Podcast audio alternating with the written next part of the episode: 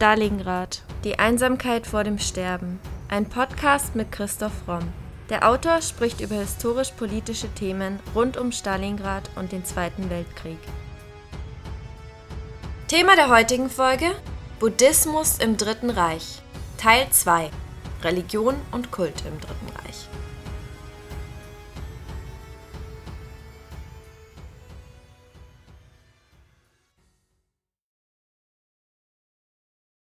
Der Historiker Volker Zotz hat sich eingehend mit dem Verhältnis von Buddhismus und Nationalsozialismus beschäftigt. Er merkt an, dass zwischen 1933 und 1945 unter den Ideologen der NS-Bewegung unterschiedliche Positionen zum Buddhismus vorherrschten. Während einige den Buddhismus als arische Religion, die dem Christentum mit seinem jüdischen Ursprung vorzuziehen sei und darüber hinaus zur Überwindung jüdischer Einflüsse beitragen könne, propagierten, warnten andere vor einer Orientalisierung des Abendlandes durch den als lebens- und weltverneinend dargestellten Buddhismus. Auch die Idee der Wiedergeburt fand bei den Nazis Zustimmung. Alfred Rosenberg und Alfred Grunski werteten den Buddha als einen arischen Mann der Tat. Die der NSDAP angehörenden Philosophen August Faust, Eugen Herigel und Karl Fried Graf Dürkheim versprachen sich Impulse vom Zen-Buddhismus. Dagegen lehnten Ernst Bergmann und Ernst Krieg den Buddhismus ab und warnten vor asiatischen Einflüssen in Europa als einer Bedrohung der Lebensbejahung des westlichen Menschen. Im Allgemeinen gab es unter den deutschen Buddhisten aber weitestgehend eine zustimmende Einstellung zum Nationalsozialismus, da man eben einem semitischen Christentum den von einem Arier gegründeten Buddhismus entgegensetzte. Im Umkreis Himmlers wollte der Indologe Walter Wüst zwischen dem Buddha und Adolf Hitler als bedeutender Arier Parallelen feststellen. Auch war Wüst davon überzeugt, dass die germanische Seele nicht mehr genügend mit ihren religiösen Wurzeln verbunden sei und dass Deutschlands Wiederaufstieg als eine starke und mächtige Nation von seiner spirituellen Wiedergeburt abhänge. Doch bei Wüst ist das nicht weiter verwunderlich, da dieser ja bei einem Vortrag 1936 im Auditorium der LMU München propagierte, für ihn als Nationalsozialisten läge die Idee, also die Weltanschauung, vor den Tatsachen der Wirklichkeit. Die totale Weltanschauung müsse, so wüst, alles Gefühl, Verstand und Willen umfassen, sich auf die gesamte Wirklichkeit einstellen und somit komplett ausschließlich sein. Sein Vortrag löste an diesem Tag einen 15-minütigen Beifall aus. Äußerungen nationalsozialistischer Größen, insbesondere Himmlers, liefern tatsächlich Belege für das krude Weltbild, eine Mischung aus Rassismus, der sich zumeist auf religiöse Texte unterschiedlicher Herkunft beruft, Okkultismus, Mythologismus und Geschichtsklitterung.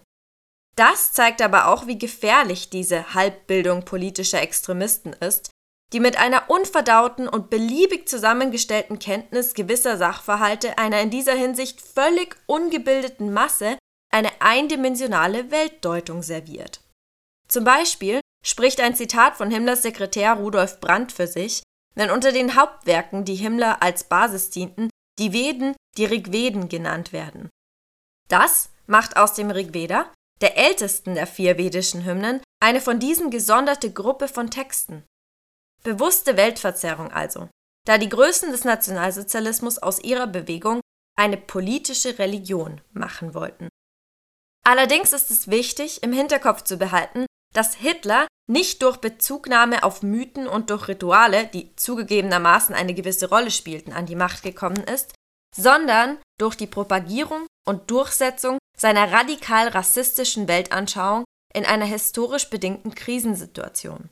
Und dabei bediente er sich offensichtlich nicht nur einer Ritual- oder Metapolitik, sondern auch der Gewalt und des Stimmzettels, ohne seine Absichten dabei großartig zu verschleiern.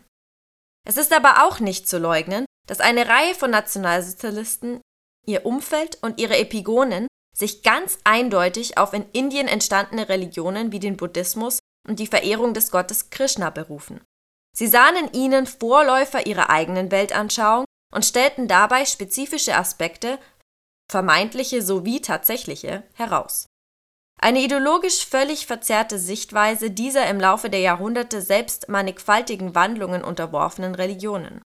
Es wird unter anderem dadurch deutlich, wie die Nazi-Ideologen diese Religionen als arisch deklarierten und in ihnen militärisch organisierte, mehr oder weniger geheime Orden sahen.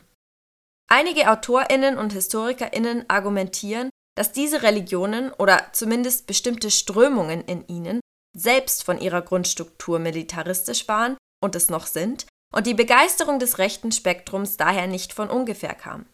Andere wiederum kritisieren diese Haltung als unhaltbar. Was jedoch definitiv nicht zu bestreiten ist, ist, dass buddhistische Ideen ihren Weg in die Ideologie der Nationalsozialisten gefunden haben. Diesen Ideen wollen wir in der heutigen Podcast-Folge weiter auf den Grund gehen. Erst 1942 kippt die Stimmung gegenüber dem Buddhismus, was jedoch allein die buddhistischen Gemeinschaften in Berlin zu spüren bekommen, da sich zuvor schon die Gemeinschaften in München und Hamburg aus verschiedensten Gründen aus der Öffentlichkeit zurückgezogen haben. So wird zum Beispiel die Gemeinde des Buddha 1942 verboten und ihre Bibliothek wird von der Gestapo abgeholt.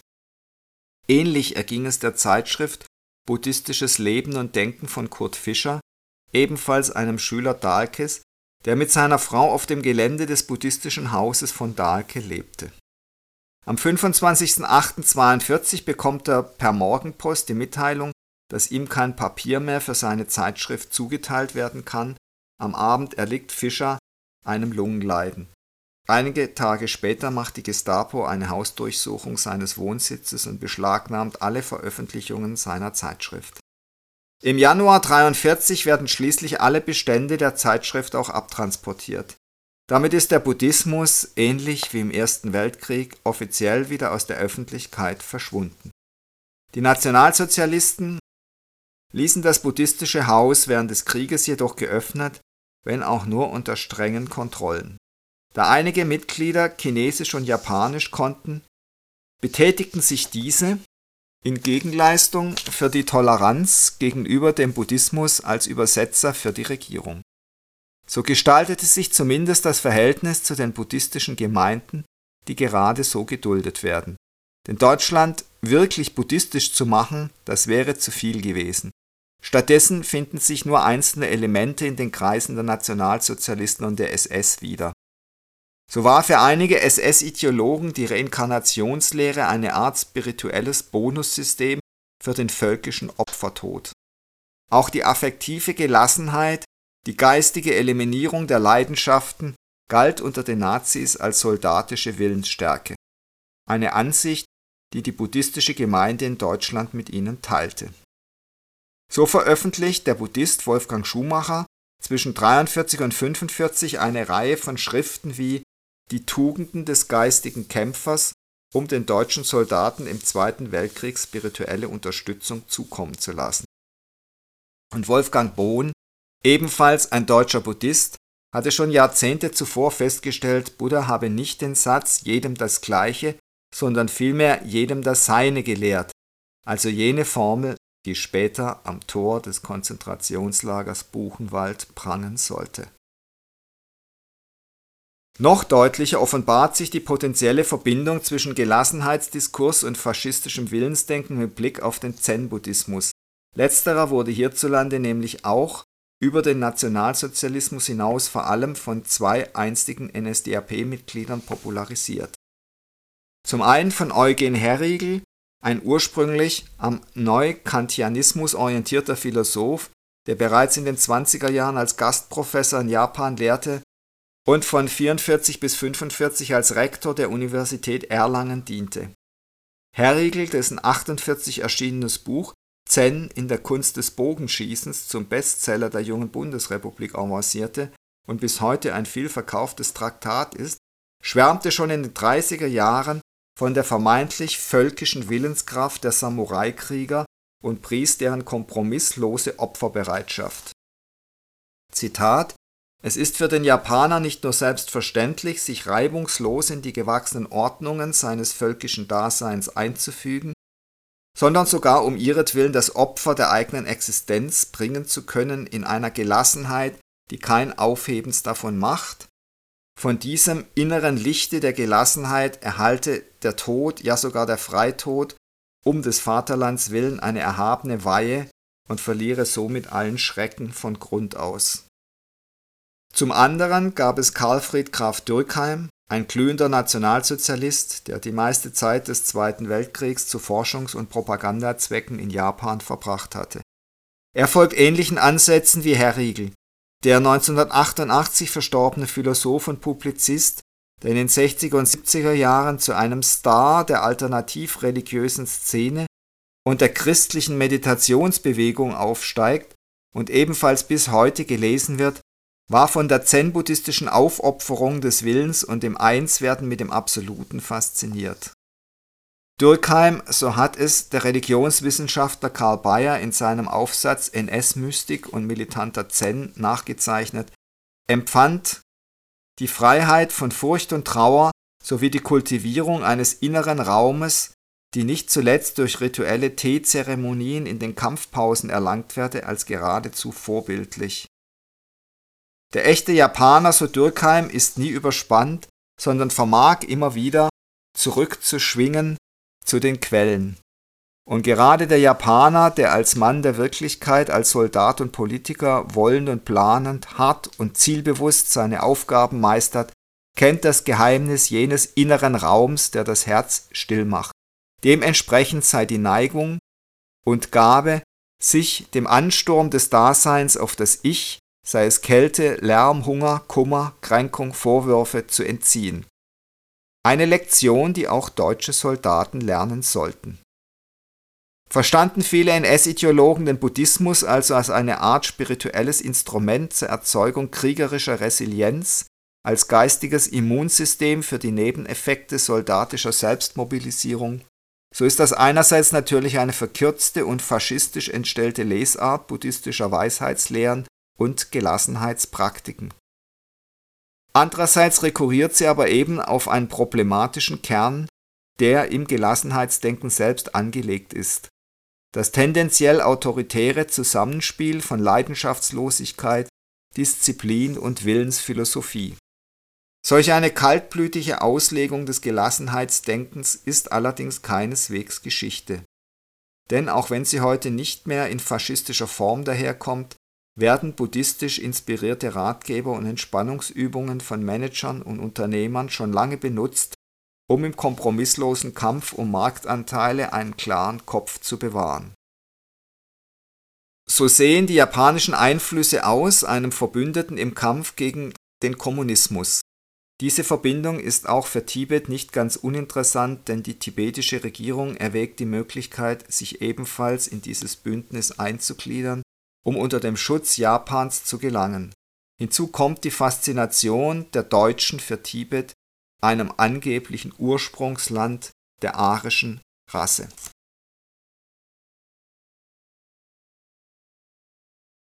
Da man mehr als nur Mythen über den Ursprung der arischen Rasse vorweisen wollte, mussten jetzt wissenschaftliche Untersuchungen her.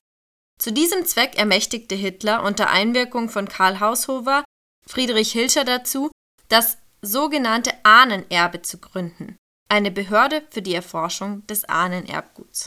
Hilscher war ein Freund von Sven Hedin, dem schwedischen Entdecker der Expeditionen nach Tibet vom Jahre 1893 bis 1908 sowie eine Expedition in die Mongolei von 1927 bis 1930 leitete.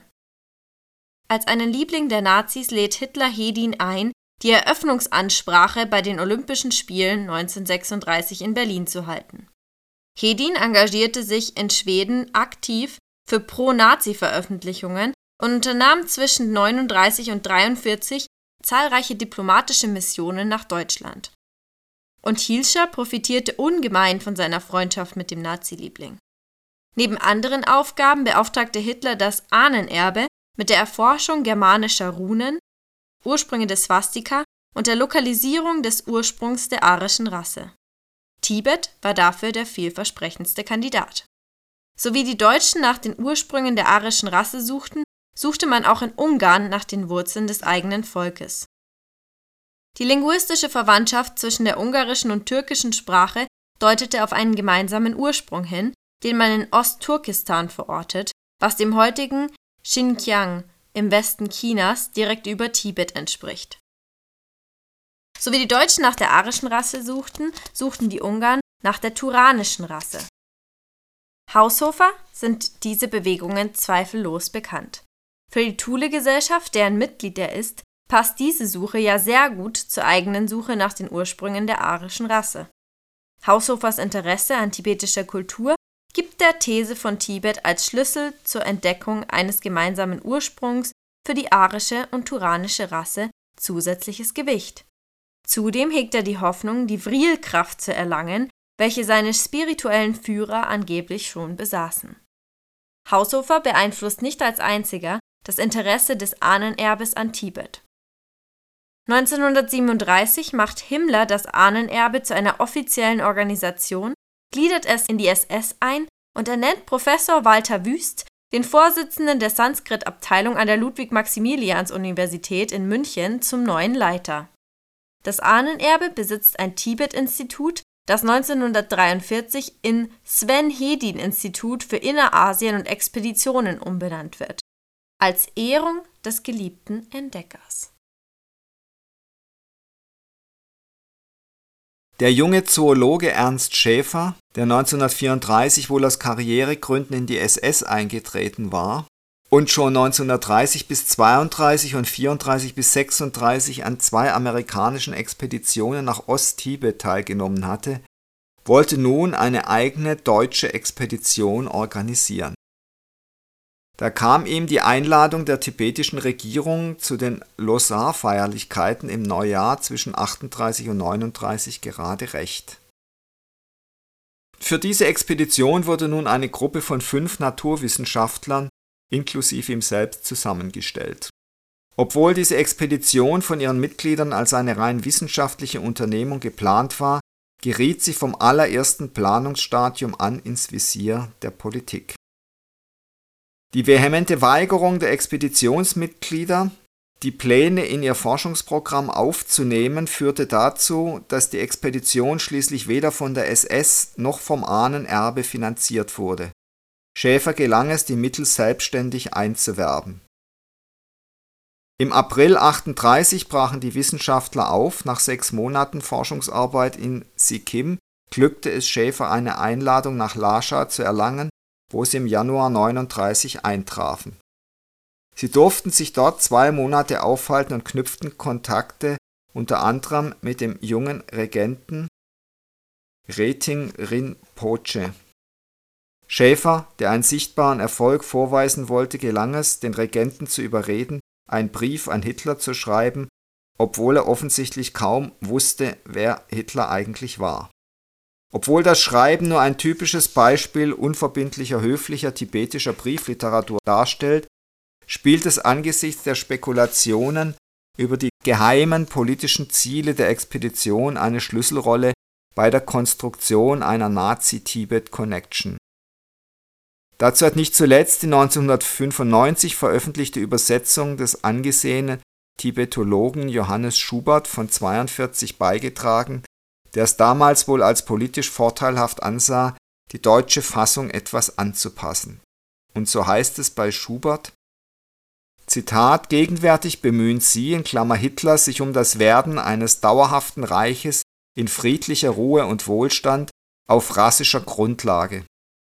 Ein Satz, der im Originaltext keinerlei Entsprechung hat kein Wunder, dass Schuberts unkorrekte Übersetzung immer wieder als Beweis für eine nazi-freundliche Haltung der Tibeter und deren Affinität zu rassistischen Ideen angeführt wird.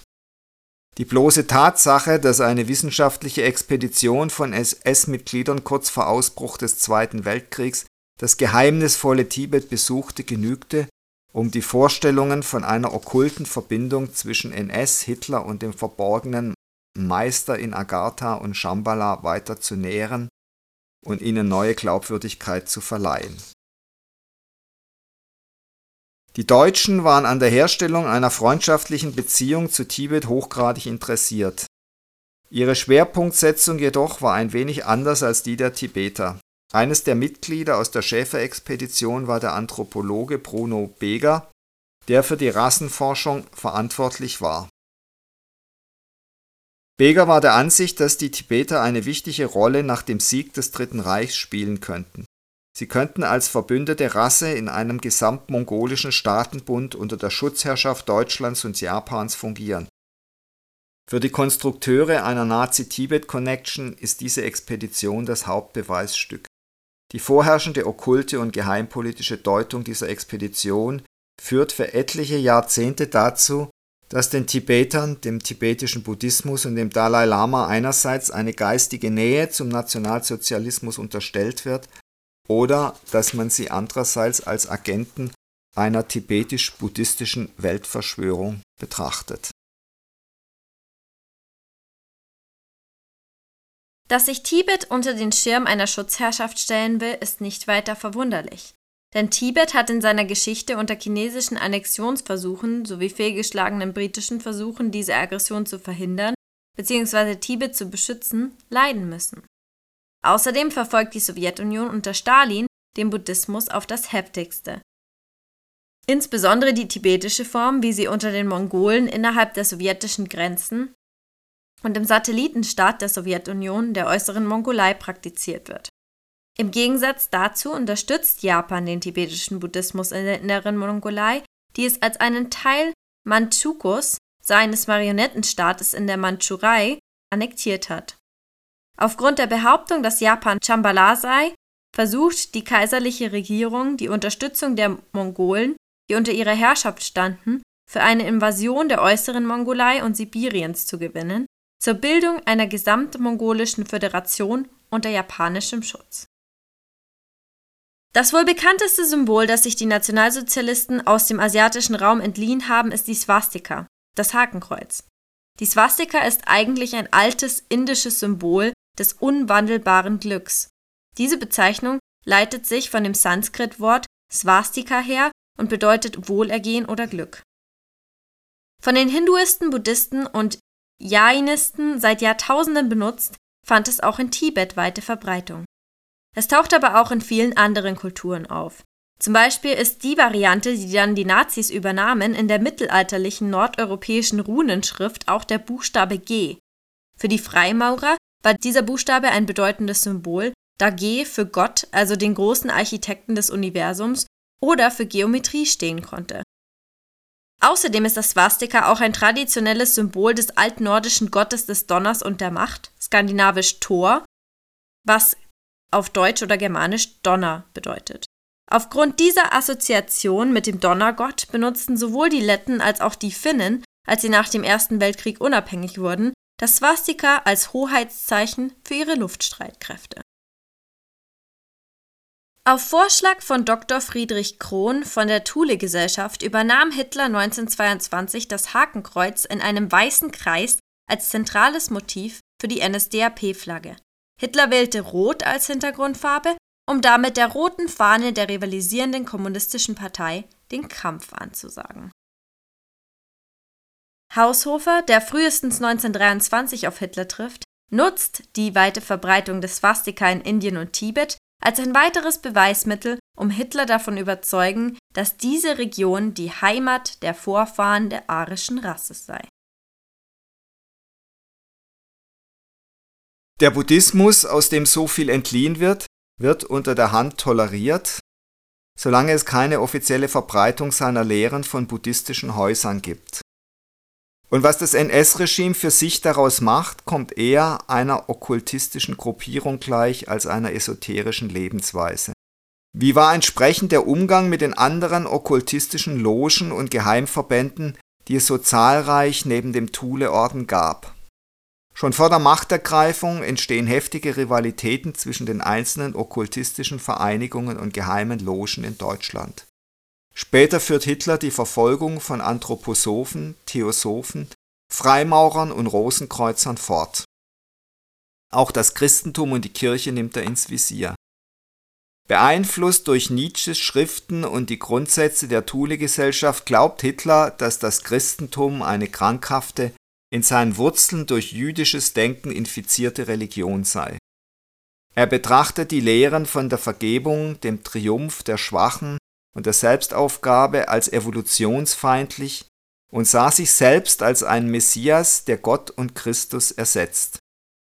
Er sah sich selbst als Werkzeug der Vorsehung, als Werkzeug der Vorsehung, als denjenigen, der die Welt von einem degenerierten System befreit und mit der arischen Herrenrasse einen neuen Schritt der Evolution herbeiführt. Er konnte keine rivalisierenden Erlöser und Führer zulassen, weder in der Gegenwart noch in der Zukunft. Hitler hat neben dem Buddhismus auch viel von der katholischen Kirche und den Freimaurern übernommen. Er hat versucht, sich alles eigen zu machen, was ihm nützlich erschien. Und so sagt er, Zitat, aber eins ist das Gefährliche und ist auch dasjenige, was ich von den Freimaurern übernommen habe. Sie bilden eine Art Priesteradel. Sie schließen sich durch besondere Bräuche ab. Sie haben eine Geheimlehre entwickelt, die keine einfach formulierte Lehre ist, sondern in Symbolen und geheimnisvollen Riten stufenweise höhere Einsicht gewährt. Der hierarchische Aufbau und die Erziehung durch Symbole und Riten, das heißt ohne den Verstand zu behelligen, sondern durch Befruchtung der Fantasie, durch magische Einwirkung von kultischen Symbolen. Das ist das Gefährliche und Große und von mir übernommene. Sehen Sie nicht, dass unsere Partei etwas ganz Ähnliches sein muss? Ein Orden, die hierarchische Ordnung eines weltlichen Priestertums. Aber dies bedeutet natürlich, dass es nicht etwas Ähnliches von anderer Seite geben darf.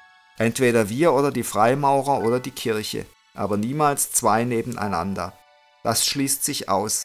Darum werden wir beide beseitigen, die Kirche und die Freimaurer. Der Buddhismus bleibt wohl nur verschont, da er keinen öffentlichen Auftritt mehr hat und die meisten Buddhisten dem Nationalsozialismus nachfolgen und ihn aktiv unterstützen. Und wenn man das alles liest, dann scheint einem die Theorie, dass der Totenkopf bei der SS für eine Überwindung des individuellen Ichs zugunsten von einem Orden stand, also dass das nicht einfach nur ein Zeichen für Gefährlichkeit und nicht nur reiner Todeskult war, sondern eben ein Orden sein sollte, der verkündet, dass man jederzeit bereit ist, sein individuelles Ich zugunsten der Gemeinschaft aufzuopfern, das scheint einem dann gar nicht mehr so abwegig. Aber eindeutig bewiesen ist es natürlich nicht.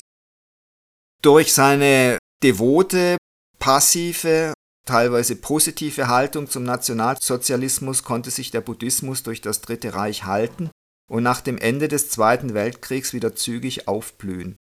In Berlin wurden schon 1946 buddhistische Gruppen wiederbelebt und 1951 eine buddhistische Gesellschaft Berlin gegründet, die man heute noch in der Wulfstraße findet der Journalist Walter Persian gründet kurz nach Kriegsende in Düsseldorf eine buddhistische Gemeinde, deren Leitung 1947 der Arzt Helmut Palmi übernimmt und an Dahlkes naturwissenschaftlicher Ausrichtung anknüpft. Auch in München gibt es eine buddhistische Gesellschaft, die 1948 wiederbelebt wird und es gibt auch eine Zeitschrift, buddhistische Monatshefte, die daraus entsteht. Und hier ist die treibende Kraft Josef Bauer, der Impulse gibt in der gesamtdeutschen buddhistischen Organisation. Bei einem Treffen 1950 in Frankfurt schließt er sich der Mahabodhi an. 1952 wird der Kreis in eine buddhistische Gemeinde Deutschlands umgewandelt. Hier waren jedoch größere Gruppen noch nicht dabei, die sollten dann später folgen. 1955 wird in Frankfurt die Deutsche Buddhistische Gesellschaft gegründet, die ab 1958 den Namen Deutsche Buddhistische Union trägt. Die Beziehung zwischen Buddhismus und Nationalsozialismus hat definitiv zwei Seiten. Die deutschen Buddhisten begrüßen den Nationalsozialismus, finden sich in diesem und seinem Führer wieder und unterstützen ihn so gut sie können. Und dass sie sich von Hitler und seinem Staat repräsentiert sehen, ist kein Wunder bei der Menge an Lehren und Ansichten, die Hitler sich zur Staatsführung zu eigen macht. Himmler hat viele buddhistische und hinduistische Einflüsse in seiner SS, da er selbst überzeugt von diesen Ansichten ist.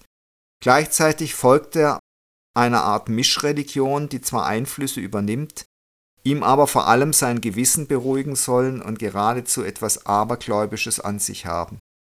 Immer hat er sich in seine Vorstellung gesteigert, will sogar einen eigenen SS-Staat errichten, und da stellt sich einem dann doch die Frage, wie sehr er sich dabei von der Realität entfremdet hat. Denn dass Hitler einem solchen SS-Staat in Burgund zustimmen würde, in dem er dann keinen Einfluss mehr hätte, klingt mehr als unwahrscheinlich. Auch wenn die Buddhisten das Regime unterstützten, lässt sich das Überleben des Buddhismus in Deutschland vor allem damit erklären, dass sich der Buddhismus bedeckt hielt und aus der Öffentlichkeit trat während dem Dritten Reich. Der Führer fühlte sich damit nicht mehr in seiner Position bedroht und tolerierte deswegen die kleinen Gemeinschaften, aus deren Kreisen er so viel gelernt hatte. Das war Folge 189 unseres Podcasts Stalingrad, die Einsamkeit vor dem Sterben.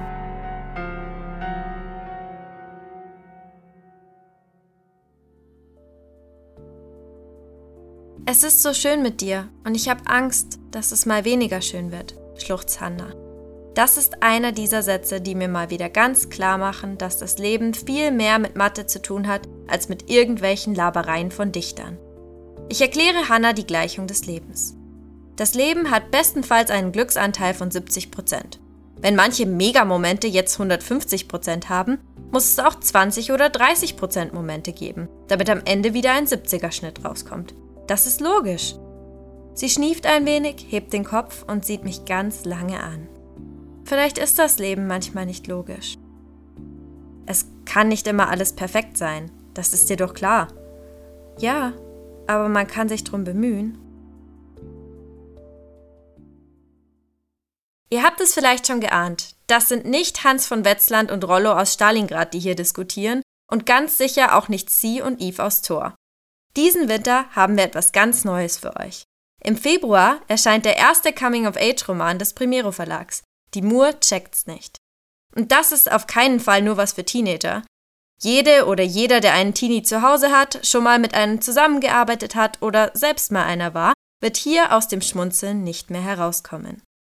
Die witzige Geschichte des jungen Münchners Nick ist komplett in Jugendsprache erzählt, besticht aber nicht nur durch ihren Komikfaktor. Unser angehender Abiturient muss im selben Jahr irgendwie damit klarkommen, dass seine Mutter zu einem anderen Mann zieht und seine erste Liebe mehr psychischen Ballast mit sich herumschleppt, als er anfangs geahnt hat. Tiefgründig und humorvoll zugleich also. Wenn ihr jetzt neugierig geworden seid, haben wir doppelt gute Nachrichten für euch. Wir haben uns mit dem Portal Autorenwelt zusammengetan und bieten exklusive vom Autor signierte Exemplare von Die Mur checkt's nicht an. Alle Infos zur Aktion hinterlegen wir euch in der Podcast-Beschreibung. Und auch wenn Coming-of-Age-Romane gar nichts für euch sind, bedanken wir uns fürs Zuhören und wünschen euch weiterhin viel Spaß mit dem Stalingrad Podcast.